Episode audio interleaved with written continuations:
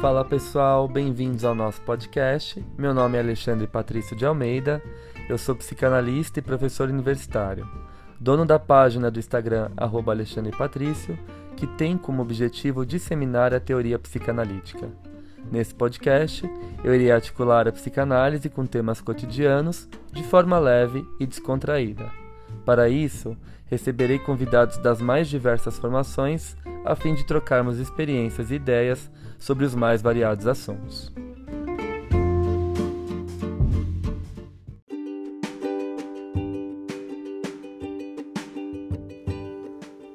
O episódio que você vai ouvir agora faz parte de uma nova série do nosso podcast, chamada Café com Klein, em que iremos discutir alguns aspectos da teoria e da clínica kleiniana.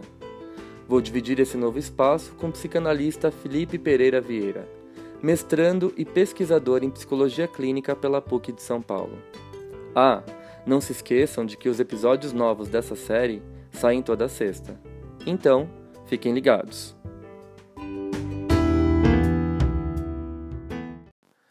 Fala pessoal, tudo bem? Sejam bem-vindos a mais um Café com Klein e esse é o nosso último episódio. Na verdade, ele é um episódio bônus a gente decidiu juntos, eu e o Fi, né, Fi? Olá, pessoal, tudo bem? Sim, decidimos juntos. Decidimos juntos responder a algumas uh, dúvidas dos seguidores uh, que apareceram uh, ao decorrer dos capítulos, que lançavam para mim no Instagram, no direct.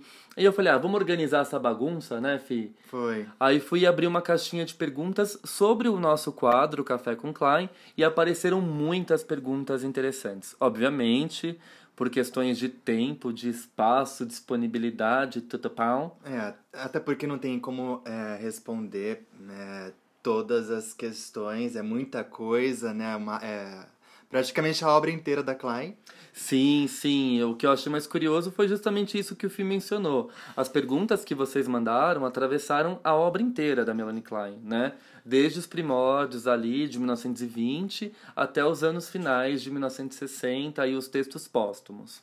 Então, na verdade, a gente escolheu cinco perguntas centrais uh, que algumas vezes apareceram repetidas, que algumas vezes elas tangenciavam outras questões né? Então a gente falou, vamos responder essas cinco que eu acho que elas dão uma boa base da teoria e da clínica kleiniana para a gente poder pensar essa teoria e essa clínica principalmente na contemporaneidade, saindo daquela data, daquele contexto marcado que atravessa o pensamento da Melanie Klein. Eu acho uhum. que a maior habilidade da psicanálise é costurar essas ideias, né, com o nosso contexto contemporâneo.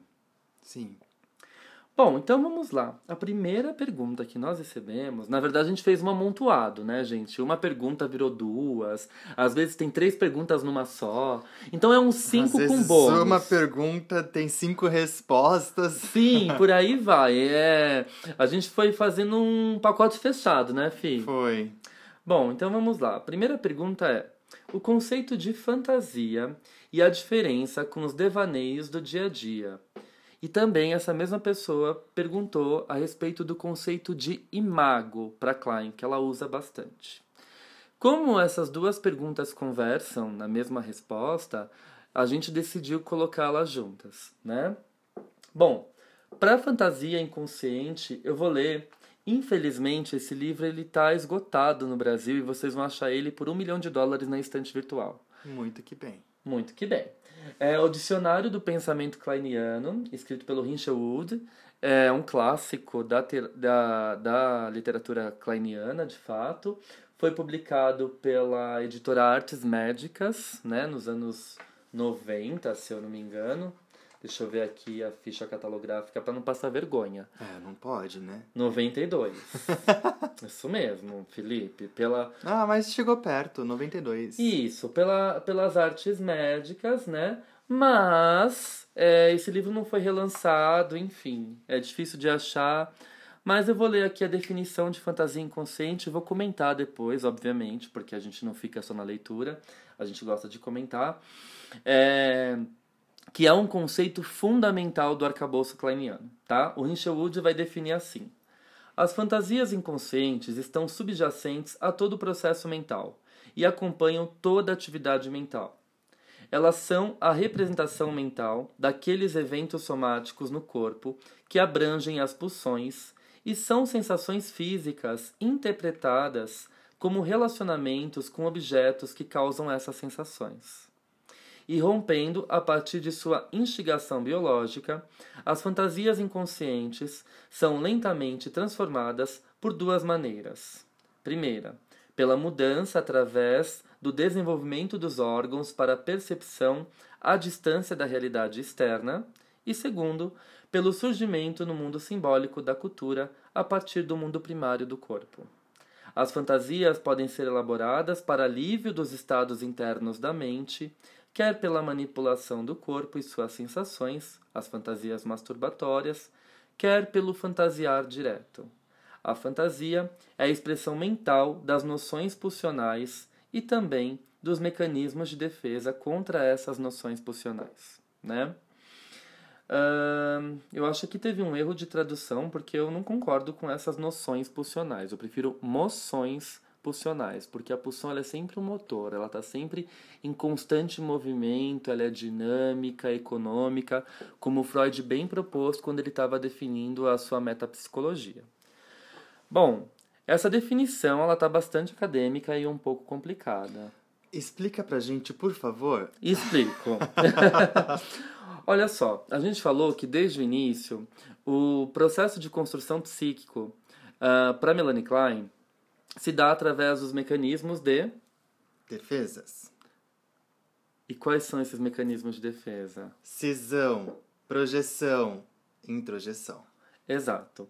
Então, esses mecanismos de defesa que já cometem o ego arcaico do bebê, que o Felipe bem citou, né? A, a gente podia fazer tipo aquele negócio, né? Como é que se diz? Hoje nós vamos falar de Klein. é verdade. Nós estamos todos estudando. e Shalom. Tá super na moda. Adoro, adoro, adoro aqueles meninos, por sinal. Bom, gente, e aí voltando então, deu um leve devaneio. Mas voltando, é, o bebê, ele tem, desde, desde o início para Klein, ele porta com ele um ego arcaico, primitivo. E esse ego arcaico primitivo, ele tem mecanismos de defesa. E esses mecanismos de defesa, como o Felipe bem citou, começam a partir da cisão do eu, uhum. porque ele é atravessado pela pulsão de morte que para Klein é inata e constitutiva, e é sempre uma pulsão destrutiva. O eu do bebê, por ser muito fragilizado, não dá conta dessa pulsão de morte, então ele projeta esses aspectos maus para fora, manchando o mundo com essas projeções. E nesse sentido, o mundo externo ele é concebido pelo bebê através dessas projeções, porque elas retornam para ele por meio de introjeções. Então, vai formando tipo um caleidoscópio. Uhum. Aquele brinquedo que a gente olha vai virando e vai mudando as formas. Sim. Esse é o aparelho psico-kleiniano. Ele vai se configurando, mudando a partir dessas percepções atra é, realizadas através das projeções e das introjeções. Então, se o bebê é muito destrutivo, tem muita pulsão de morte, o mundo externo para ele sempre vai ser ameaçador, sempre vai ser persecutório. Né? Por mais que a mãe agrade, acolha, é, dê todos os cuidados a esse bebê, esse mundo externo sempre vai ser percebido como um mundo ameaçador. De uma forma mais clara, o bebê, a criança, no, no, no caso, vai visualizar esse mundo de acordo com o que ela tem dentro de si. Exato. É, que para Klein, essa visualização, essa percepção sensorial, uhum. ela está de acordo com o trabalho pulsional. Okay. Então, se a gente tem... É isso que o, o Wood está dizendo aqui na definição, né? De fantasia inconsciente. Então, para Klein, tudo é fantasia. Né? Tudo que... É, tanto é que escrevem esse termo fantasia alguns autores, e se eu não me engano a própria Melanie Klein em algum momento ela chama a fantasia uh, com PH, diferenciando da fantasia com F, né? Que são os sonhos, os devaneios que a gente tem durante o dia. São fantasias que a gente se apoia, né? As desconexões que a gente faz da realidade, como Freud bem salienta ali na Perda da Realidade na Neurose na Psicose, um texto de 1924 o Freud vai falar que não, não apenas o psicótico tem um certo rompimento com a realidade, mas o, psico, o neurótico também, né? Então o neurótico é quando tá ali devaneando, sonhando, imaginando, ele desconecta da realidade. E isso é muito produtivo, né? Pra gente não poder ficar tão preso a esse mundo real, externo, objetivo que sobrecarrega a gente de tantas funções, de tantas obrigações. Né? Então, poder sonhar e devanear faz parte da vida. Mas isso não tem a ver com o conceito de fantasia para Klein. O conceito de fantasia para Klein é toda a matéria inconsciente do sujeito. Então, para Klein, tudo é fantasia. Tudo que o paciente chega te contando, né? E aqui a gente pode pensar não só na clínica com crianças, mas também na clínica com adultos. Uhum. É um resultado desse processo de projeção e introjeção. É tudo manchado pela fantasia. A gente não quer saber se aquele fato que o paciente está trazendo é verdade ou mentira. Isso pouco importa ao analista. Não, não cabe ao analista fazer esse tipo de julgamento. Certo. O que compete ao analista é perceber, o analista kleiniano, quais são os mecanismos que estão ali envolvidos, se tem muita destrutividade, se tem muita inveja, idealização, identificações projetivas, que mancham as relações objetais, né? O que, que são relações objetais? Também perguntaram isso, eu vou aproveitar para responder. Eu só? Já tá respondendo duas perguntas em uma só. Pois é. Relações objetais, gente, é tudo que a gente estabelece com o outro, com o mundo, né? São as relações de objeto. Objetais é tudo que é diferente de mim. Exatamente, né? Se não são relações narcísicas, É tudo né? que não, é o não eu, no caso. Perfeito, não eu, que o Winnicott vai dizer, né? Uhum. O primeiro objeto, a primeira posse do bebê não eu, é o objeto transicional, né? É, pro sim, Winnicott. sim. E aí a gente chega num outro paradigma, que é o paradigma da questão transicional. Vamos voltar. Vamos voltar, falar.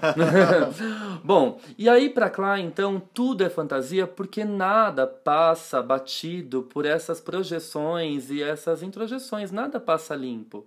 É tudo manchado, é uma bagunça, o mundo vai virando ali aquela transformação de, de, de afetos, de emoções, de sentimentos que a gente mancha naquela hora, naquele determinado lugar, naquele determinado espaço. Vamos dar um exemplo? Hum. Um exemplo, vamos supor que estamos normais aqui, conversando, gravando um podcast, recebemos uma ligação dizendo uma notícia ruim. Uhum. Então tudo fica manchado com as nossas projeções que, que nesse momento são negativas. A gente fica persecutória, a gente fica ah, se sente ameaçado, alguma coisa de ruim vai acontecer, ficamos tensos. Então, por conseguinte, a gente acaba agindo de acordo com isso, porque o ambiente também se torna Ameaçador. ameaçador. Então, e isso são fantasias inconscientes, porque, sei lá, você recebeu uma mensagem da sua mãe. Uhum. E aí ela virou e falou assim: Filho, quero muito falar com você.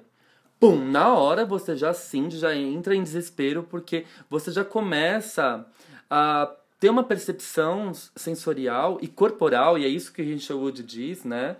É, existe uma mudança da percepção da realidade externa por conta da realidade interna. E essa mudança atinge inclusive os nossos órgãos sensoriais. Então, sei lá, você sente frio, você acha, você fica desesperado, você sente uma dor no estômago, o que aconteceu? Será que aconteceu alguma coisa grave com meu pai, com a minha mãe, por isso que ela quer falar urgente comigo? Né? Será que algum deles estão passando, é, estão passando por algum problema de saúde? É justamente nessa questão que o bicho vai pegar, né? Então toda a sua percepção de mundo externo, ela é manchada por essas projeções e introjeções. E automaticamente o que você configura, o que você monta na sua psique, no seu aparelho psíquico, é essa fantasia com pH, que como eu estava dizendo, e aí acabei me desviando para outro assunto, e isso acontece muito, porque eu falo mil coisas ao mesmo tempo. a Melanie Klein, muitas vezes, alguns autores que estudam a Klein utilizam o termo fantasia, né? na verdade, quem cunha isso é a Susan Isaacs, uh, num texto de 1948 chamado A Natureza e a Função da Fantasia. Né? Em inglês, The nature and the function of fantasy. mas esse fantasy é com PH. Fantasy. Porque justamente vem de fantasma, de fantoma, né?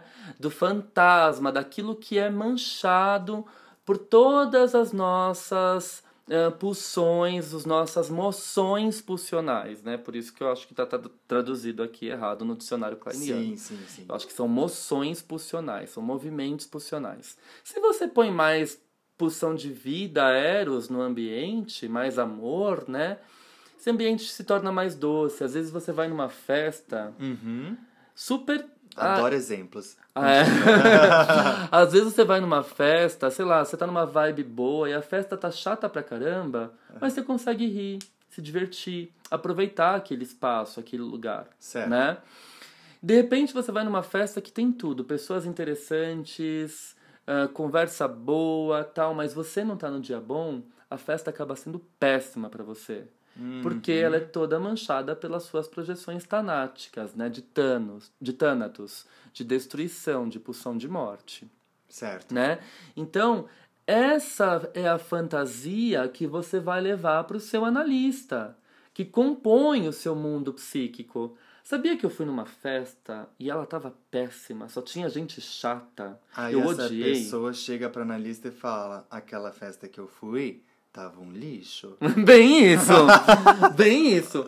E aí o analista ouve aquilo, né? Mas ele pode ah, desconfiar se de Ele fato é verdade. E analisa. Ele né? analisa, sim, não vai julgar, né? in- Invalidando a, o depoimento, a fala do paciente, mas a gente sempre vai ter aquela escuta. Puxa, o que, que ele está querendo dizer sobre isso? E a análise kleiniana é muito no aqui e agora, né? Certo. Então, se o paciente está falando, nossa, eu fui numa festa chata, que não tinha ninguém interessante, as horas não passavam, né?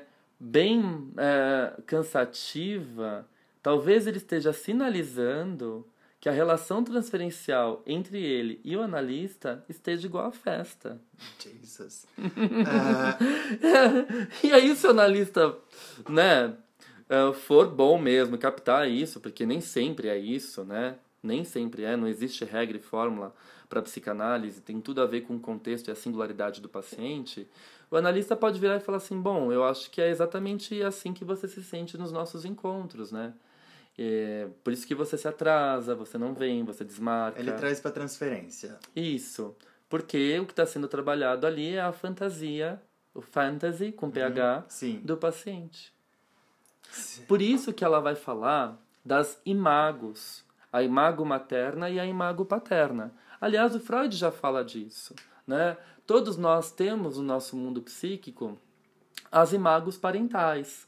Para Klein, a única coisa que ela vai diferenciar é que ela vai falar de uma situação edipiana precoce, em que o bebê já começa a passar por uma situação edipiana no desmame, né? Ali quando ele está saindo da posição esquizoparanoide, alcançando pela primeira vez a posição depressiva, que oscilam durante todo o desenvolvimento do bebê e durante todo o desenvolvimento da vida Da humana, vida humana, sim. né? Como o Felipe deu exemplo, a gente está aqui gravando, recebe uma ligação, pronto. Cindiu, os dois estão jogados na posição esquizoparanoide. Se não tiver um na posição depressiva para segurar o outro, sai todo mundo correndo pelado, gritando pela Inclusive, casa. Eu falo, inclusive, Um até desespero. Alexandre assim: olha.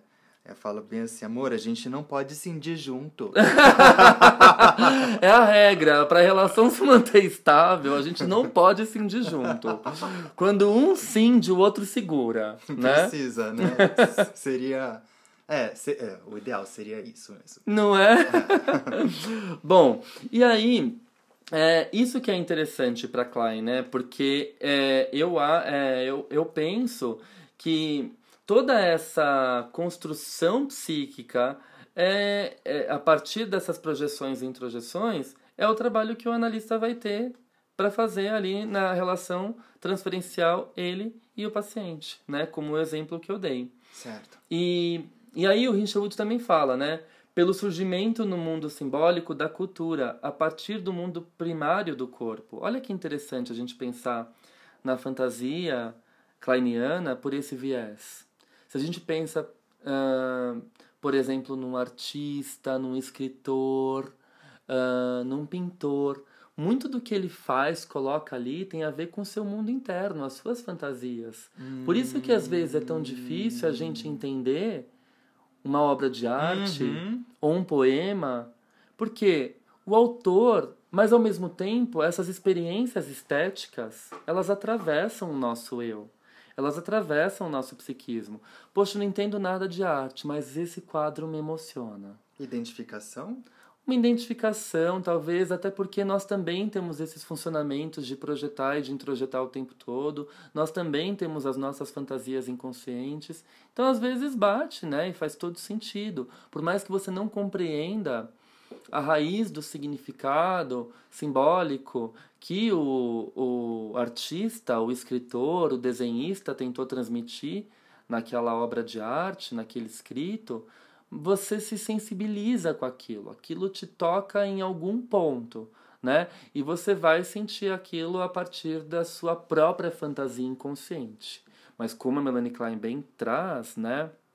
Essa fantasia inconsciente, ela é inconsciente. Nós nunca sabemos por que estamos fantasiando e quando nós estamos contando um caso para alguém que talvez que não tem nada a ver com a realidade, e aí eu pergunto, o que seria essa realidade? Porque a realidade para o Felipe é diferente da minha realidade, que é diferente da realidade de cada um que está ouvindo, uhum. né? É, nós temos diversas realidades. É, são tão essas essas realidades elas são tão mutáveis né elas são tão distantes por conta dessas fantasias inconscientes né? Mas voltando um pouquinho à imago parental, é, a mesma coisa acontece né, com esse conceito de imago parental. Por quê? Uh, sei lá, eu sou irmão do Felipe, nós tivemos a mesma mãe.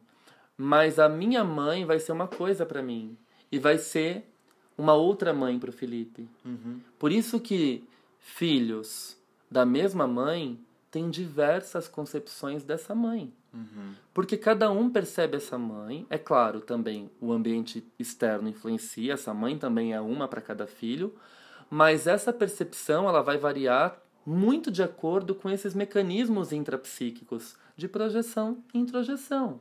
Se a gente tiver alguém mais invejoso na família, mais destrutivo, talvez não vai nunca reconhecer essa mãe como uma mãe boa, cuidadora, porque Sim. não conseguiu introjetar esses cuidados que ele recebeu ao longo da vida. Tô aqui fantasiando com tudo que você tá falando. Bom, mas é isso. Eu acho que eu respondi essa pergunta. Só me diz uma coisa. Digo. Então, é, a gente fantasia o tempo todo? Para Melanie Klein, sim. Certo. E para outros kleinianos e pós-kleinianos também, né? O Bion vai muito pensar por essa raiz, a própria Hannah Siegel, o Rosenfeld, né? A Hannah Siegel tem um livro belíssimo sobre a arte a fantasia, eu não me lembro agora o título de cor. É, mas ela vai trabalhar bastante essa noção, principalmente no que tange a arte, né? Então o artista ele expressa ali o seu mundo interno. E a gente vai ter uma percepção, cada um vai ter a sua, talvez por isso que é, eu, eu gosto tanto de poema, você não gosta, eu gosto tanto de arte plástica, você não gosta, ou você gosta tanto de música e eu não gosto, por aí vai, Sim. né? Porque cada campo da arte toca na intimidade da nossa realidade psíquica. E essa realidade psíquica, para Klein, ela é composta por essas fantasias. Ou seja, a realidade é sempre manchada pelas projeções e introjeções. E é isso que vai costurando a teia que compõe o nosso mundo interno. Uh. Bom, é isso. Bom, então vamos para a pergunta de número 2. Como é a clínica kleiniana contemporânea com adultos? E a sua visão do pós-kleinismo hoje, né? Como que se dá o pós-kleinismo hoje? Quais são os autores que foram influenciados, direta ou indiretamente, pelo pensamento da Melanie Klein? De novo, a gente tem o bônus, duas perguntas em uma só. Uhum. então, essa primeira pergunta, como é a clínica kleiniana contemporânea com adultos? Eu acho que dá pra gente tecer uma série de comentários sobre essa questão, mas sobretudo a gente tem que se orientar que muita gente pensa que a clínica kleiniana ela é só para crianças. Só quem vai ser um analista infantil é, que vai lidar ali com a teoria kleiniana, estudar a personalidade psíquica para Klein, o brincar que ela é uma precursora da técnica do brincar, né? Ela fala, eu analiso as minhas crianças como Freud analisa os adultos. Os adultos sonham, as crianças brincam, né? Uhum. Mas é interessante a gente pensar isso é, no público adulto, né? As pessoas acham que Melanie Klein era só aquele atendimento para bebês e criancinhas. E não, não é assim. Em muitas passagens das obras dela, dos textos dela, a gente tem citações, recortes de casos clínicos de pacientes adultos. E a gente também não pode esquecer que a Klein também desenvolveu a técnica, aprimorou a técnica psicanalítica para o atendimento de pacientes psicóticos e borderlines. Né? É, embora isso já tenha sido iniciado pelo Ferenczi antes da Klein, que falava que tratava de pacientes difíceis, a Melanie Klein aprimora a sua teoria e a sua técnica também para atender pacientes psicóticos e borderlines, né? Mas como que a gente percebe, como que a gente pode pensar nessa clínica kleiniana, Felipe, uh, para adultos? Como que você percebe esse movimento acontecendo uh, na clínica de adultos? Primeiro eu queria a sua opinião a respeito da teoria kleiniana, o quanto ela te serve na clínica. Bom, acho que ela me serve e muito é, para muitos aspectos né? A, a começar pelas interpretações kleinianas que são as mais certeiras, né?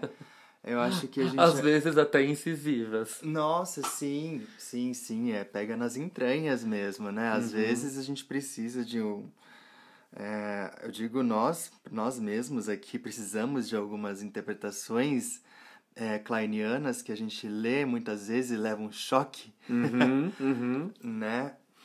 Mas enfim, é, agora como que isso se constitui na clínica é interessante porque é, principalmente nesse novo cenário que nós estamos vivendo na pandemia, a gente acaba lidando é, muitas vezes com pacientes, como a Klein vai dizer, esquizoparanoides. Perfeito. Né? A gente acaba meio que muitas vezes é, fazendo um papel ali de um ego auxiliar, é, colocando esse paciente diante de, da cena é, que, que fez com que esse ego cindisse em duas partes. Ou em mais, Ou né? em mais ou partes, em partes, pode ser muitas, né? E se colocasse numa posição de defesa ou de não responsabilização pelo, pelas ocorrências da sua vida, uhum. né? Muitas vezes é, não alcançando o que a Klein deu o nome de posição depressiva ou talvez nós possamos fazer uma, uma leitura de um, uma, uma, um ego mais integrado, né? Uhum. Mais. Responsável pelas coisas que lhe cabem, que acontecem com ele. É, quer falar alguma coisa? Quero. Eu acho só interessante fazer uma ressalva que você usou um termo chamado ego auxiliar. E ego auxiliar é uma técnica e um manejo utilizado pelo Winnicott. Uhum. Né? É, um analista kleiniano não concorda e nem faz uso dessa, desse manejo e, e dessa prática de ego auxiliar, porque ele está ali naquela condição de neutralidade, uhum. tentando interpretar a transferência aqui agora. Então vai trabalhar com os aspectos mais primitivos e arcaicos do eu e muitas vezes fazendo um trabalho de continência. Então o paciente chega vomitando uma série de ocorrências. Ah, eu estava muito nervoso porque eu discuti com a minha esposa, porque ela fica se intrometendo na educação do nosso filho, e não sei o que lá, não sei o que lá, não sei o que lá. Aí eu gritei com ela. Aí o analista pega, traz isso para a conta transferência, para a transferência, ali para o encontro analítico e fala: Bom, me parece também que esse nervoso está atravessando a nossa relação, né? Parece que você está nervoso também por não conseguir colocar em palavras o que de fato você está sentindo. Talvez a sua indignação em relação a outras situações da sua vida, e aí você acabou descontando tudo isso na sua esposa. E aí o paciente vira e fala: de fato, você está certo, eu acho que tem questões do meu trabalho que estão me afetando muito, que me pegam, e eu acabei utilizando. Uh, a minha esposa e a situação com meu filho como uma válvula de escape, né? Ali, essa continência que você menciona é a mesma continência utilizada por Bion? Isso, é a, na verdade esse termo é um termo bioniano, né, que é um grande kleiniano, porque o que, que o Bion vai dizer? Ele vai dizer que o paciente chega ali, como você bem citou, né, uhum. principalmente nesse contexto pandêmico de perdas, de apuros, né, agora a gente viu que a corda tá tá apertada e que a gente tem que se virar. Muita gente desempregada, muita gente perdeu pessoas que amavam muito, né? É, então, agora a gente tem que encontrar outras formas de ser e de fazer. E como encontrar, né, sendo que o eu está totalmente fragilizado? Então, o trabalho de continência é justamente pegar essa salada de emoções, essa bagunça de emoções e organizar elas, dando nome a elas, né? Nomeando é, esse estado confusional da mente, uhum. né? Eu diria assim. Esse estado confusional da mente, dando uma certa continência para essas emoções que estão, naquele momento que o sujeito está esquizoparanoide, elas estão inomináveis. Porque vamos lembrar que quando o sujeito está esquizoparanoide, de tanta projeção, identificação projetiva, introjeção, ele está misturado com o meio ele está naquela bagunça. As relações de objetos são parciais, tá tudo junto e misturado. Eu não consigo ver o outro inteiro. Então, é o analista que vai começar a traduzir toda essa série de sentimentos para que o paciente possa ir organizando e juntando esses pedacinhos desse eu que estão espatifados e espalhados por aí. Maravilha. A gente pode pensar então o paciente como como quase como uma tromba d'água. Ele vem ali de fato é, projetando, ele vem é, com uma série de agonias impensáveis, uhum. né? Ele não sabe exatamente o que está acontecendo, mas ele só está sentindo aquele grande mal-estar. E o analista ele faz então esse papel de continente, continência. É, ele é um continente, né? Ele, ele trava a posição da água. Ele, na verdade, ele, ele segura essa água, né? Ele, ele dá um contorno. Isso, sim. Ele segura essa tromba da água que vai em direção a ele, que, que também se dissipa em relação ao mundo, em relação aos objetos, aos sujeitos que esse indivíduo convive, que esse paciente convive, né? Ele vai atropelando todo mundo nessa tsunami gigantesca Isso. que vai arrastando e engolindo. E pum, chega no analista, para, o analista vira e fala: é isso, isso, isso, eu penso que seja isso, isso e aquilo. E a princípio, o paciente ele pode rejeitar, isso pode ser uma resistência ou não, de fato o analista está errado, pode né? Ser. Mas pode ser também algo que faça muito sentido e os dois partam de uma construção. Então eu gosto de pensar nessa metáfora que você trouxe da tromba d'água, da tsunami, né? Que a gente vai criando ali paredes mas não paredes que barram essa tsunami, mas que sustentam, sabe? Que organiza essa água, que contém essa água num lugar para que ela possa ser utilizada a meu favor, uhum. para que eu possa processar os meus sentimentos, as minhas emoções. Muitas vezes, no momento de luto, de perda, eu não consigo processar aquele momento. Meu eu se fragmenta, as minhas relações de objetos se tornam parciais, tudo junto e misturado, aquela bagunça, uhum. né? E eu vou descontar minha revolta dessa perda nos outros. E a partir do momento que eu vou nomeando essa perda, eu vou narrando essa história, eu vou dando um contorno a essa tsunami que estava ali desenfreada.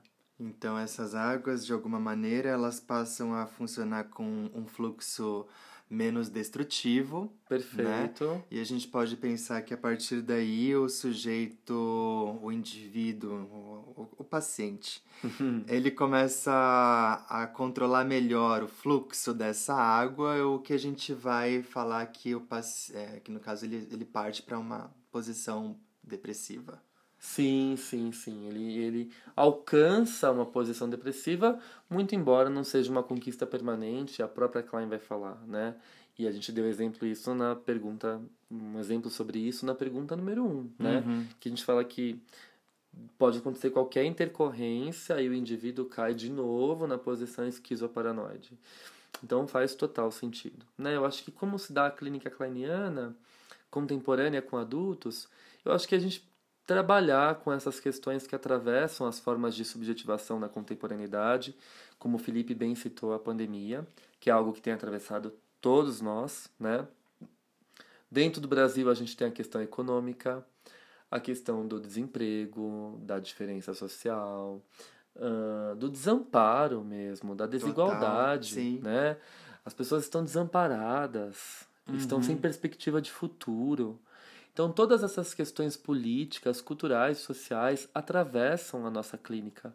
É. Né? Muito embora Melanie Klein não tenha se debruçado sobre isso, como Freud fez, escrevendo textos sobre a cultura e a civilização, desde Totem e Tabu. Mas dá para relacionar a técnica dela, né, o manejo, as, os escritos dela, com tudo isso que a gente está vivenciando. Perfeito, exatamente.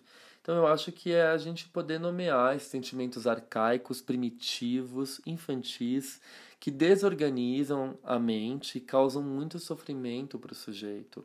Se ele trabalha com psiquismo baseado nessa dicotomia bom e mal, né? É, idealizado e aquele que não presta, né? não tem maturidade, não tem um equilíbrio. E eu acho que um processo analítico, sobretudo, em primeiro lugar, é ajudar o sujeito a, ligar, a lidar com a frustração, Sim. a saber que ele não é dono de tudo, que ele não controla o destino, que ele não controla o futuro, uhum. saber lidar com as perdas, né? Que às vezes uh, vão ter coisas que vão escapar do seu poder, uhum. por mais que ele se sinta onipotente e fazer esse indivíduo alcançar um equilíbrio, nem 8, nem 80, mas que ele possa atingir um nível de maturidade para que ele tenha relações também mais maduras com o outro. Né? Eu acho que essa é a maior conquista e o maior objetivo de uma análise kleiniana com adultos. Maravilha. Então já fica respondido, né, que não é só com criança que trabalham os kleinianos, né? É, é uma investigação bastante rigorosa desse mundo interno, uhum. que pode ser infantil ou adulto ou adolescente, todas as idades. Lindo, é atemporal, né? É atemporal, justamente. Uh, olha, eu tenho algumas questões também para pontuar a respeito da clínica kleiniana contemporânea, né?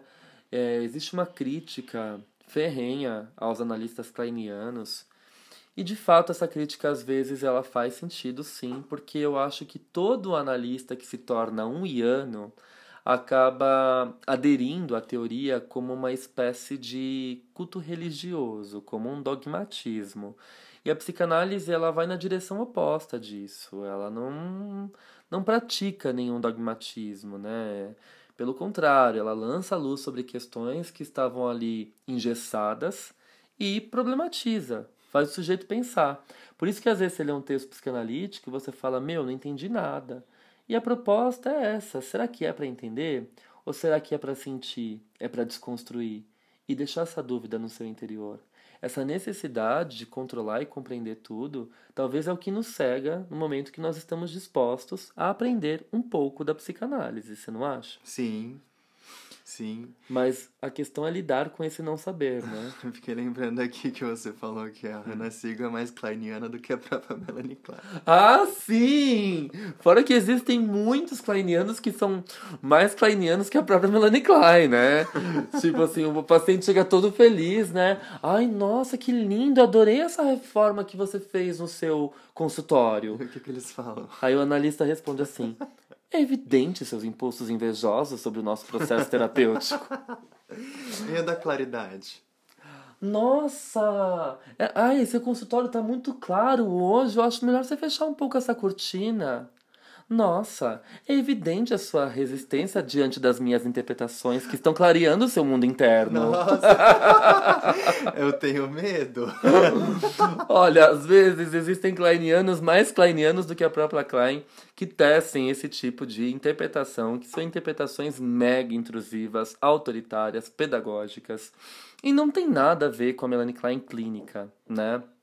A Melanie Klein clínica ela tem uma pegada muito mais sensível, é, ela sabe a hora certa de interpretar e o que ela está dizendo a interpretação. Então eu acho que essas pessoas que criticam a Klein, né, é, de fato não leram a Klein. Eu acho curioso isso, isso é muito comum na psicanálise, né? Ah, eu critico Freud. Quantos textos você leu do Freud? Quatro, né? De uma obra que tem vinte poucos volumes, né? Dois. É, dois. Aí, uh, uh, uh, quantos textos você leu do Lacan para falar que o Lacan não presta? Ah, eu li o resumo que estava na internet. Maravilha. Né? Então, Muito assim, bom. Exato. Então não tem como é, a gente é, fazer afirmações assim tão radicalizadas, sabe? Ah, esse autor não presta. Melanie Klein era muito rígida, muito autoritária, porque quando você pega os textos dela para ler, de fato, ela não tinha essa postura com os pacientes. Ela estava construindo uma teoria e ela também tinha essa essa capacidade científica de se rever como Freud fazia com notas de rodapé, Sim, né? sim. Em um texto afirmei tal coisa, hoje minha experiência clínica mostra que não é bem assim. Mas eu vi ela com. Já vi ela. Eu gostaria de ter visto, mas não a vi. É. É, muito amável com alguns pacientes. Sim, sim, a gente quando lê as vinhetas clínicas e os recortes, né, a gente se apaixona com o jeito dela, assim, super preocupado, carinhoso, enfim. Mas ela tá, gente, né, uma coisa que eu vou falar aqui que eu vou cutucar bastante agora. Ela tem a mesma pegada do Freud. O Freud virava as costas para todo mundo que discordava dele. Né? Porque o Freud estava criando uma teoria e ele não podia abrir possibilidades de pensar o contrário do que ele pensava. Então, se ele falava que o problema das neuroses estava ali na sexualidade infantil e de repente aparecesse alguém e falasse: não, não tá. Tá ali em outra causa. Meu, ele cortava a relação na hora, porque Ele tomava o anel da pessoa. ele tomava o anel da fidelidade, né? Aí, de fato, isso existe, gente. Quando a gente chegar no Freud, a gente vai contar. Sim. É, ele faz um anel da fidelidade para que ninguém traia ele. Babado, confusão e gritaria. E tudo pau. E aí, o que acontece? É... Ela também estava criando uma teoria nova. Mas vamos pensar primeiro que ela era uma mulher divorciada, sem formação acadêmica, sem curso superior, que entra na psicanálise pela via da análise pessoal dela. E ela começa a estudar e se torna uma analista de data, um Referência. referência, sabe? Fundadora ali. Cria conceitos tão é, incríveis quanto os conceitos freudianos. Sim, ela se torna um expoente, né, da psicanálise britânica. Então, ela precisava dar uma segurada também em tudo aquilo que ela estava escrevendo. Se o povo viesse questionar muito e ela concordasse com esses questionamentos e, e fizesse uma revisão geral da teoria dela, não teria nascido uma teoria tão original, né? Mas é algo que também o Winnicott se preocupa. O Winnicott começa a se desviar um pouco das ideias dela, ele vai criando uma outra teoria a partir da experiência dele como pediatra, né? Porque ele atendia muitas mães e muitas crianças por dia. Então ele cria uma teoria original e aí ele escreve uma carta para ela. Ele fala assim: "Klein, você é genial. Você tem uma capacidade criativa gigantesca. O que me preocupa é a forma com que seus seguidores estão aderindo às suas ideias." Hum, isso está relacionado muito com aquela questão da inveja.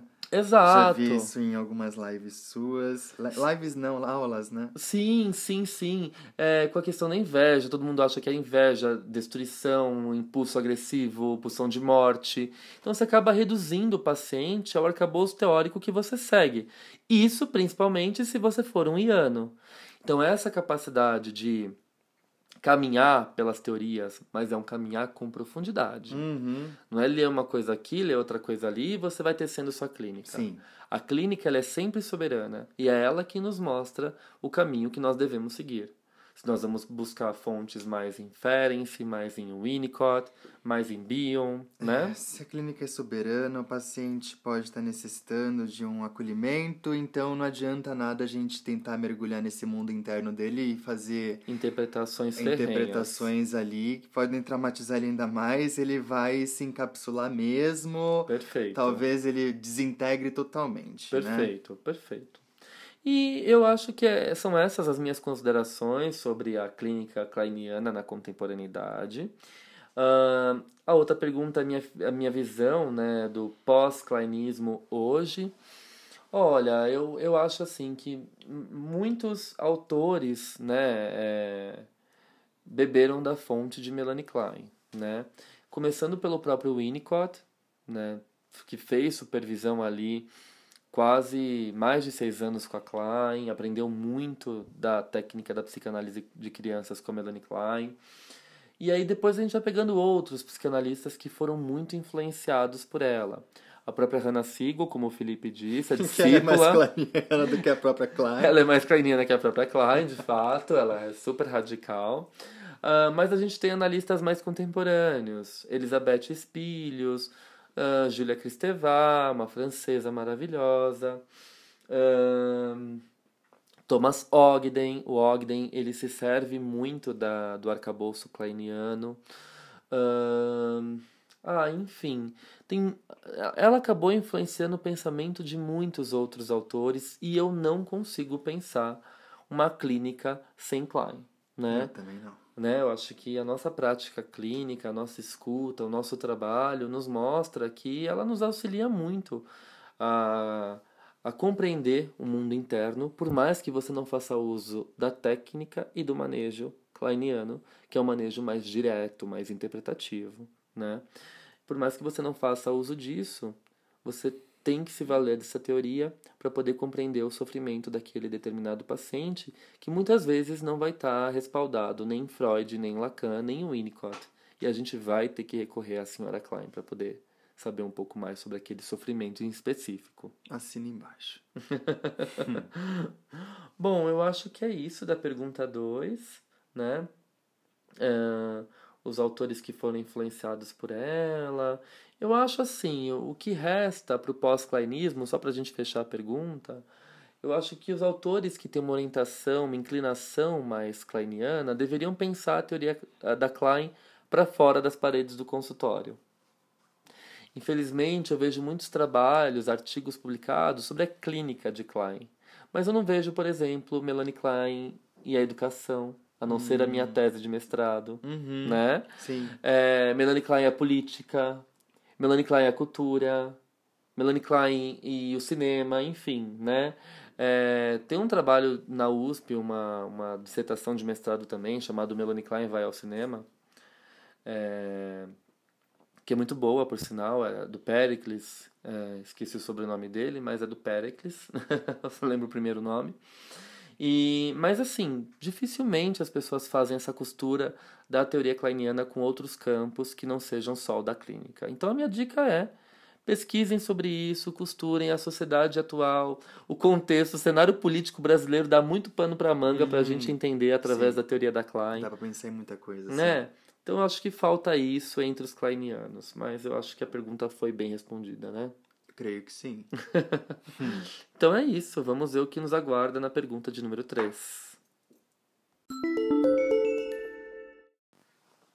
A terceira pergunta é: por que a pulsão de morte em alguns bebês é mais forte que em outros?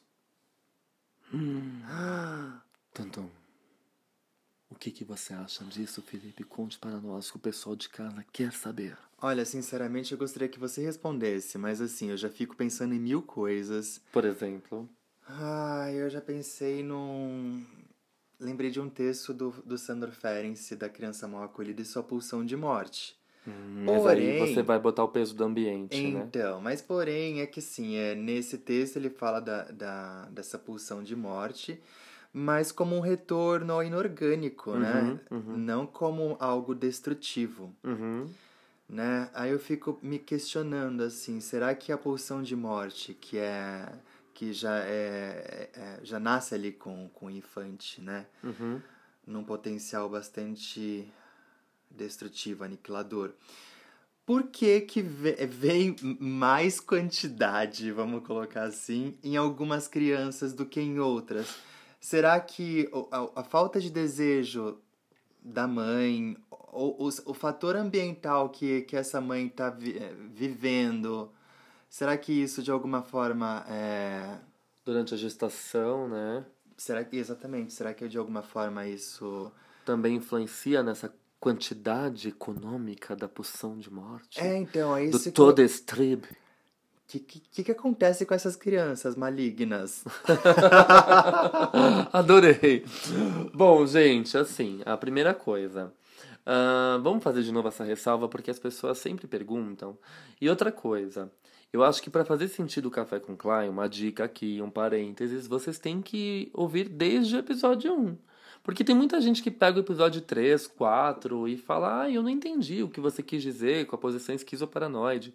Mas tem um capítulo dedicado à posição esquizoparanoide, né? É. Esquizoparanoide não significa necessariamente esquizofrenia. Exato, exato. É a mesma coisa que posição depressiva não tem nada a ver com a depressão patológica. Ou seja, estar em depressão é algo positivo, né? É. Já, já lançaram esse questionamento. Sim, exatamente. Tá doente, deprimido na cama é bom pra Klein? Não, Então tem é nada a melhor ver. estar esquizofrênico ou com depressão? Exato, o que não tem nada a ver, né? Embora a depressão patológica possa ser resultado de uma posição depressiva mal elaborada, mas a gente já falou disso no episódio sobre a posição depressiva. Bom, vamos voltar então a essa pergunta raiz. Por que a pulsão de morte em alguns bebês é mais forte que em outros? Eu gostei muito das suas hipóteses. Será que essa mãe sofreu alguma coisa durante a gestação? Essa uma não aceitação dessa criança? Essa criança foi um objeto ali de, de ódio, de repulsa dessa mãe? Pode ser? Pode ser. Gente, não tem nenhuma comprovação ainda, né? Embora a neurociência esteja caminhando muito com a psicanálise, existem muitos pesquisadores que estão tentando costurar as teorias neurocientíficas com as teorias freudianas. E tem feito sucesso isso, né? Tem visto que o Freud não tirou coisas da, da imaginação dele. E sim, ele estava respaldado ali em aspectos neurológicos, físicos, fisiológicos, cerebrais, enfim. Bom, existe uma outra explicação que o Thomas Ogden vai trazer para nós, que ele vai costurar a inveja inata, que é a manifestação da pulsão de morte, né, para Klein, sim. né? Vamos lembrar que em inveja e gratidão, Melanie Klein vai falar, a manifestação mais pura da pulsão de morte é a inveja inata. E aí ela fala, tem bebês mais invejosos do que outros. E aí que pega, né? Como assim bebês nascem mais invejosos do que outros? Como é que bebês têm mais pulsão de morte do que outros? Então, o que, que o Ogden vai dizer? Ele, ele parte de uma pesquisa feita nos Estados Unidos que mostram que tem bebês mais vorazes do que outros. Essa voracidade, esses bebês que vêm tão famintos para o mundo, quando vão ser amamentados no seio, eles sugam o seio com tanta força que os capilares do seio se contraem e não sai leite. Então, na fantasia inconsciente desse bebê, passa: ai, essa mãe tá guardando tudo que é de bom para ela e não tá dando nada de bom para mim. Certo. Então, quando ela for me dar esse leite de novo, eu não vou querer, eu vou rejeitar. Uhum. Ou eu vou atacar, eu vou morder esse peito, Uhum. né? Então, isso é uma explicação de alguns pesquisadores que estudam bebês fizeram nos Estados Unidos, né? Que o Ogden se serve dessa explicação para poder respaldar esse conceito de inveja inata. A própria Melanie Klein não vai entrar em detalhes sobre isso, até porque ela não tinha eh, formação acadêmica e ela estava fazendo uma teoria especulativa, como Freud também faz, né? é, com a pulsão de morte. Ele vai observando ali na clínica sonhos traumáticos que se repetem no pós-guerra, ou seja, não é só o prazer que se repete, a dor também se repete. Depois ele vai costurar isso com um problema econômico do masoquismo e depois no fetichismo e por aí vai, né? Mas o Freud observa que não é só o princípio do prazer que se repete, a dor se repete, o retorno ao inorgânico se repete, né? E então ele ele cria a teoria da pulsão de morte em Além do Princípio do Prazer em 1920 a partir das suas experiências clínicas. A Klein, a mesma coisa. Ela cria uma teoria especulativa falando que tem bebês mais invejosos do que outros, porque ela tinha essa observação frequente de bebês, ela atendia bebês, atendeu muitas crianças pequenas, e ela, gente, foi mãe, né? Então, ela percebia quando ela podia fazer de tudo por um dos filhos dela, ou por um bebê, ou, ou assistir essas mães desesperadas que faziam de tudo por esses bebês. Mas esses bebês, em específico, não aceitavam esse tudo. Não era o suficiente.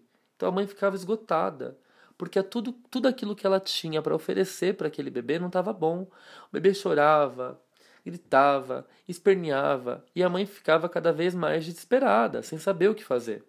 Né? Então, isso, de alguma forma, também tira o peso de responsabilidade total atribuído ao ambiente. Porque se o sujeito nasce com essa inveja inata, que é a pura pulsão de morte, como ela escreve em Inveja e Gratidão, ora, não adianta eu oferecer o mundo para esse sujeito, porque nunca vai ser o suficiente. Uhum. Eu sempre vou querer mais, né? E aí tá essa lógica de alguns bebês nascerem com mais pulsão de morte do que outros. Então tem causas genéticas, tem causas fisiológicas, podem sim ser considerados uh, os eventos que ocorrem durante a gestação. É, fiquei pensando muito nisso que você falou da voracidade, Uhum. é, que contraem os capilares do seio da, da mãe e o, e o leite não sai, né? Aham, Até então nós estamos falando de leite, né? aham, Mas se a gente pa- parar para pensar na gestação, eu fico pensando na, na ausência de investimento é, por parte do, desse ambiente que de alguma forma é, gerou algumas ressonâncias na, na gestante, no Uhum. caso na mãe, e talvez possa ter gerado alguma al- Influência, alguma né? influência sobre O bebê. a, a, a saúde psíquica do bebê Sim, total, né? total. Então ele já foi com mais fome, né? Mais sede ao pote. Sim, Preciso desse investimento que me faltou em algum momento. Perfeito. E eu não sei de, de onde que eu, de onde que faltou, porque eu não sei o que que aconteceu antes. e da de onde, eu onde vou eu pegar, né? E da onde eu vou pegar Mas isso. eu sei que esse seio é gostoso e ele supre uma necessidade e me gera prazer. E eu quero mais disso. Exato, e isso não vai muito longe, né? Esses dias a gente estava entre amigos e a gente observou uma mãe ah, totalmente perdida com seu filho, cansada, exausta, que essa criança nada estava bom para ela e não era uma criança bebezinha, era uma criança já com quase seus dois anos. Perturbava, chorava, puxava a mãe, gritava, se jogava no chão. E a mãe assim exausta, e teve uma hora que ela falou: "Ai, eu não aguento mais", né? Desvitalizada. desvitalizada, sugada. Essa criança sugava a energia dessa mãe, né? Eu não aguento mais. Então isso tira um pouco essa romantização da maternidade e também o peso único e exclusivo à mãe, né? Pelo ah, não desenvolvimento saudável dessa criança. Não Ué, é culpa só da mãe. Não é de culpa- forma alguma. Total, também acho. Eu acho que existem sujeitos que, por mais que você ofereça o bom, e a gente vê isso na análise, né? Não é suficiente. O paciente não vai ficar com você, não vai reconhecer a qualidade do seu trabalho, ah, vai sair da clínica falando mal, por mais que você tenha dado tudo por esse paciente. Cada um sabe a dor e a delícia de ser, né? Como já diria Caetano. Então a gente sabe se a gente fez um bom trabalho ou não, a gente vai saber disso nas nossas supervisões, na nossa análise pessoal. Porém, entretanto, todavia, para algumas pessoas, isso não é o suficiente. Então, acho que isso explica muita coisa. Por mais que seja uma teoria especulativa, hoje a gente encontra respaldo nela em algumas fontes da psicologia do desenvolvimento, Sim. né? Só ler a Papalha, por exemplo, Uhum. é, e outros autores, a Ellen B também, que escreve sobre o desenvolvimento infantil. Eu acho que vale a pena ler esses psicólogos do desenvolvimento, porque quando a gente está mergulhado nessas teorias ah, que descrevem o desenvolvimento emocional, físico e psíquico da criança, elas de alguma forma respaldam a hipótese dos psicanalistas, né? Então eu acho que vale a pena a gente recorrer a esses teóricos como referências. Maravilha. Tá certo? Então vamos agora para a penúltima pergunta. Bom, a quarta pergunta é: Sempre ouvi dos meus professores que ela não era muito sensível. Procede?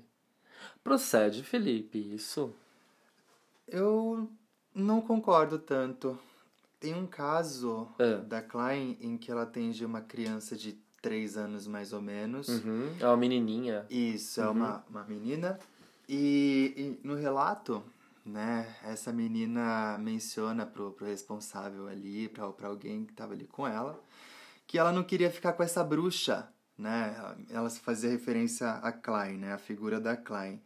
sozinha no consultório, Exato. né? Ela e a bruxa. Porque imagina para uma criança chegar para fazer análise com uma pessoa desconhecida que você nunca viu na vida, Pois né? é. Eu não quero ficar sozinho com essa pessoa na sala.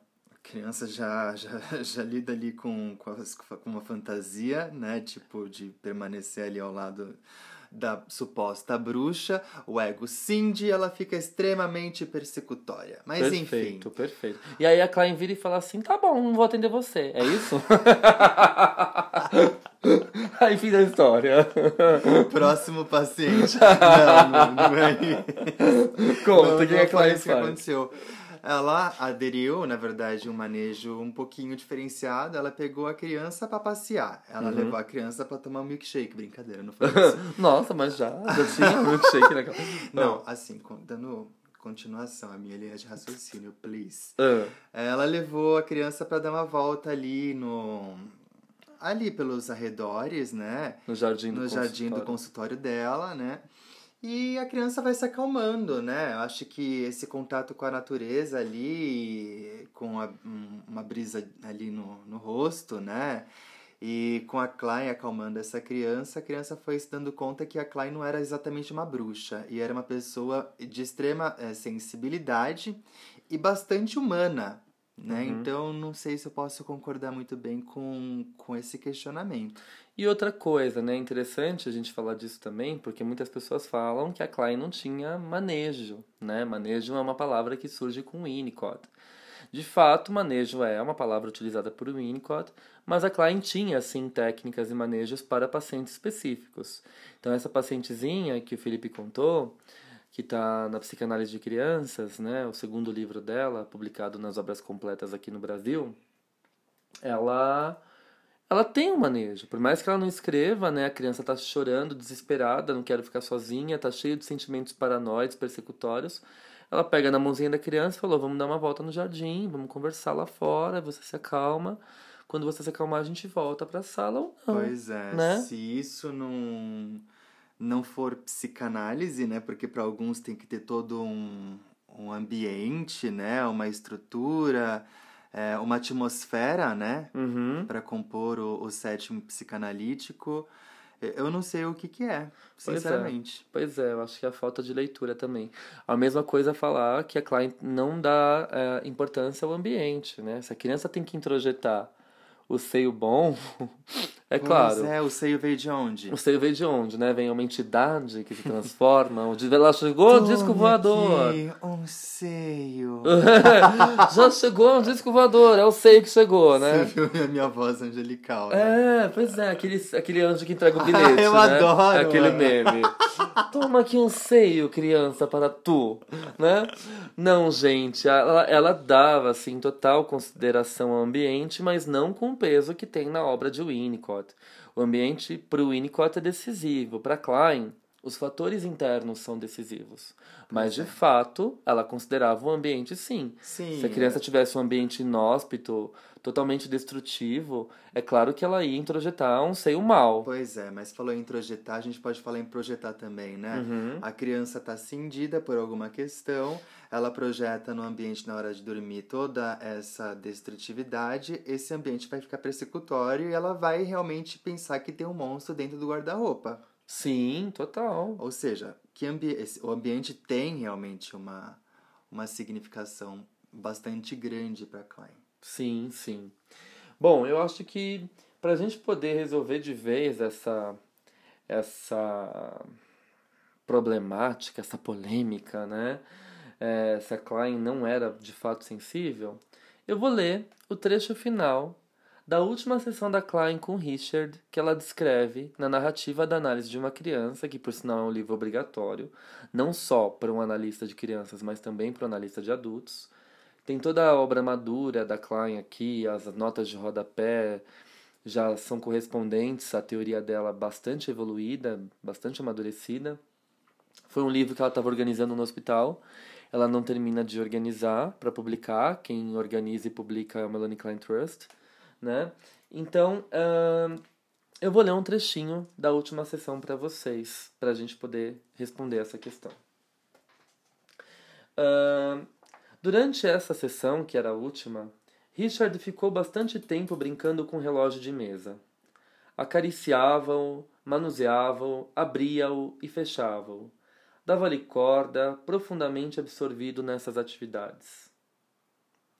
Ao fazer tocar o alarme, comentou: Senhora Klein, transmite para o mundo. Ela diz: Darei a todos a verdadeira paz. A seguir, acrescentou timidamente: E Richard é um menino muito bom. Gosto dele. Voltou a matar as moscas do consultório e cortá-las ao meio. Tirou água com balde, enchendo até a borda, explicando que assim fazia porque queria o máximo de leite possível, mas também porque queria esvaziar e limpar o tanque. Também queria matar todas as moscas que encontrasse na sala de atendimento. De volta à mesa, encontrando a bolsa de Sra. Klein aberta, ele retirou de dentro dela a carteira da Sra. Klein, dizendo: Não se importa, não é? Abrindo-a, então. Olhou as moedas, colocou-as de lado e retirou algumas notas. Comentou que Sra. Klein parecia ter bastante dinheiro e perguntou se isso era tudo ou se ela tinha mais dinheiro no banco. Ao separar as moedas, cobriu-as com a mão e fez um movimento como se fosse pegá-las para si. Sra. Klein interpretou que antes de se separarem, Richard queria tirar dela o máximo possível de leite, as moedas.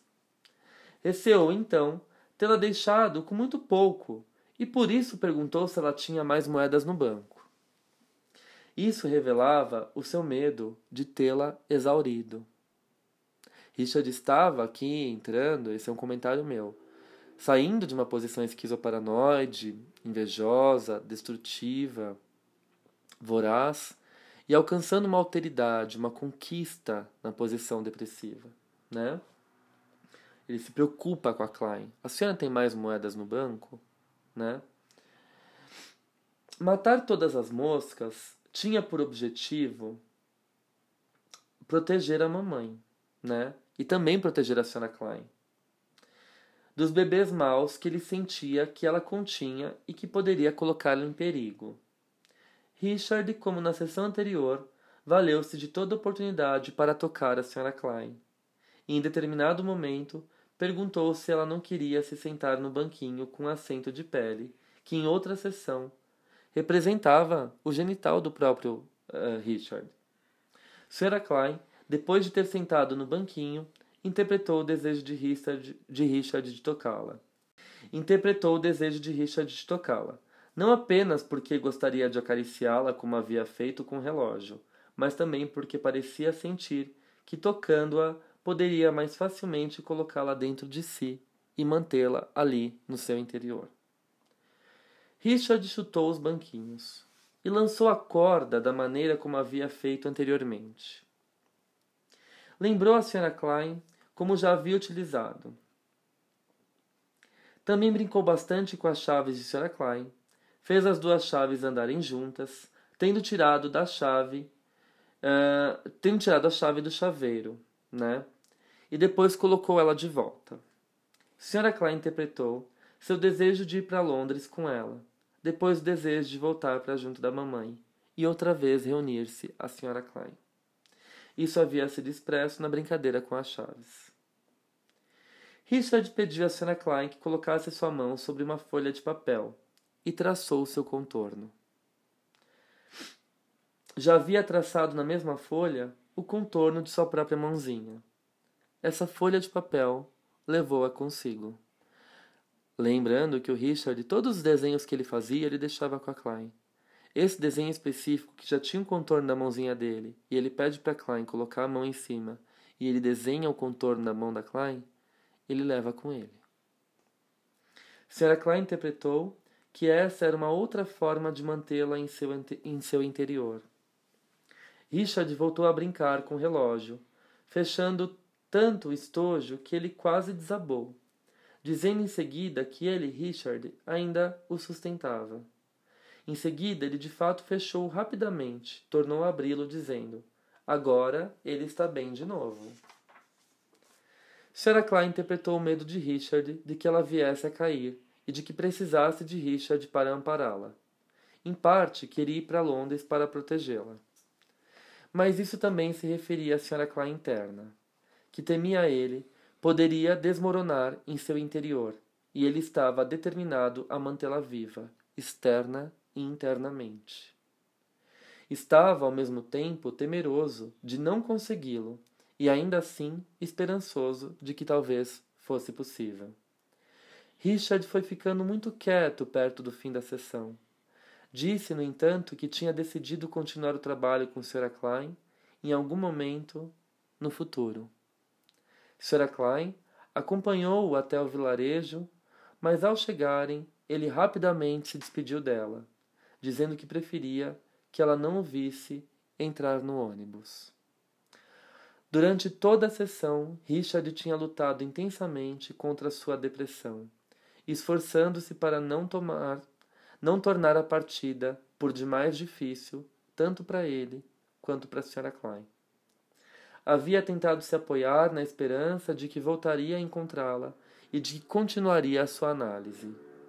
O esforço que fez para cooperar até o fim revelou-se também na maneira como, ao atirar a corda, fez com que a Sra. Klein recordasse do que aquilo havia significado anteriormente. E assim termina a última sessão do Richard com a Klein.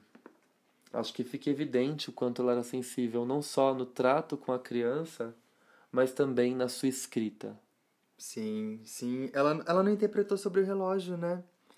Não. Relógio, tempo. Ele tava super angustiado que o tempo com a Klein tava chegando ao fim, né? É verdade. Eu acho que ele mexe ali no relógio, fecha o estojo do relógio, sim, bate ele com não força. quer ver a hora. Exato, né? Sim.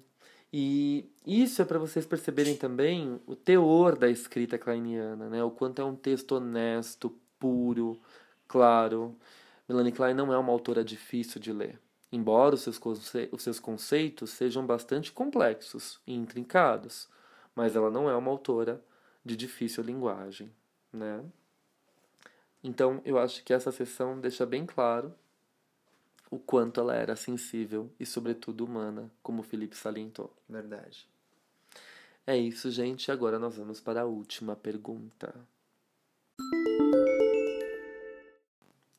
E a quinta pergunta é de uma seguidora e ouvinte muito especial.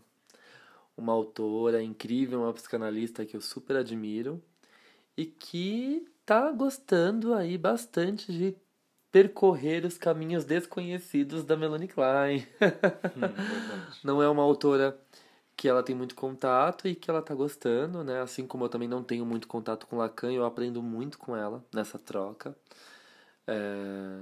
Que é uma pergunta feita pela Ana Sui, gente. Olha que honra, olha onde o nosso podcast está chegando, né? Sim.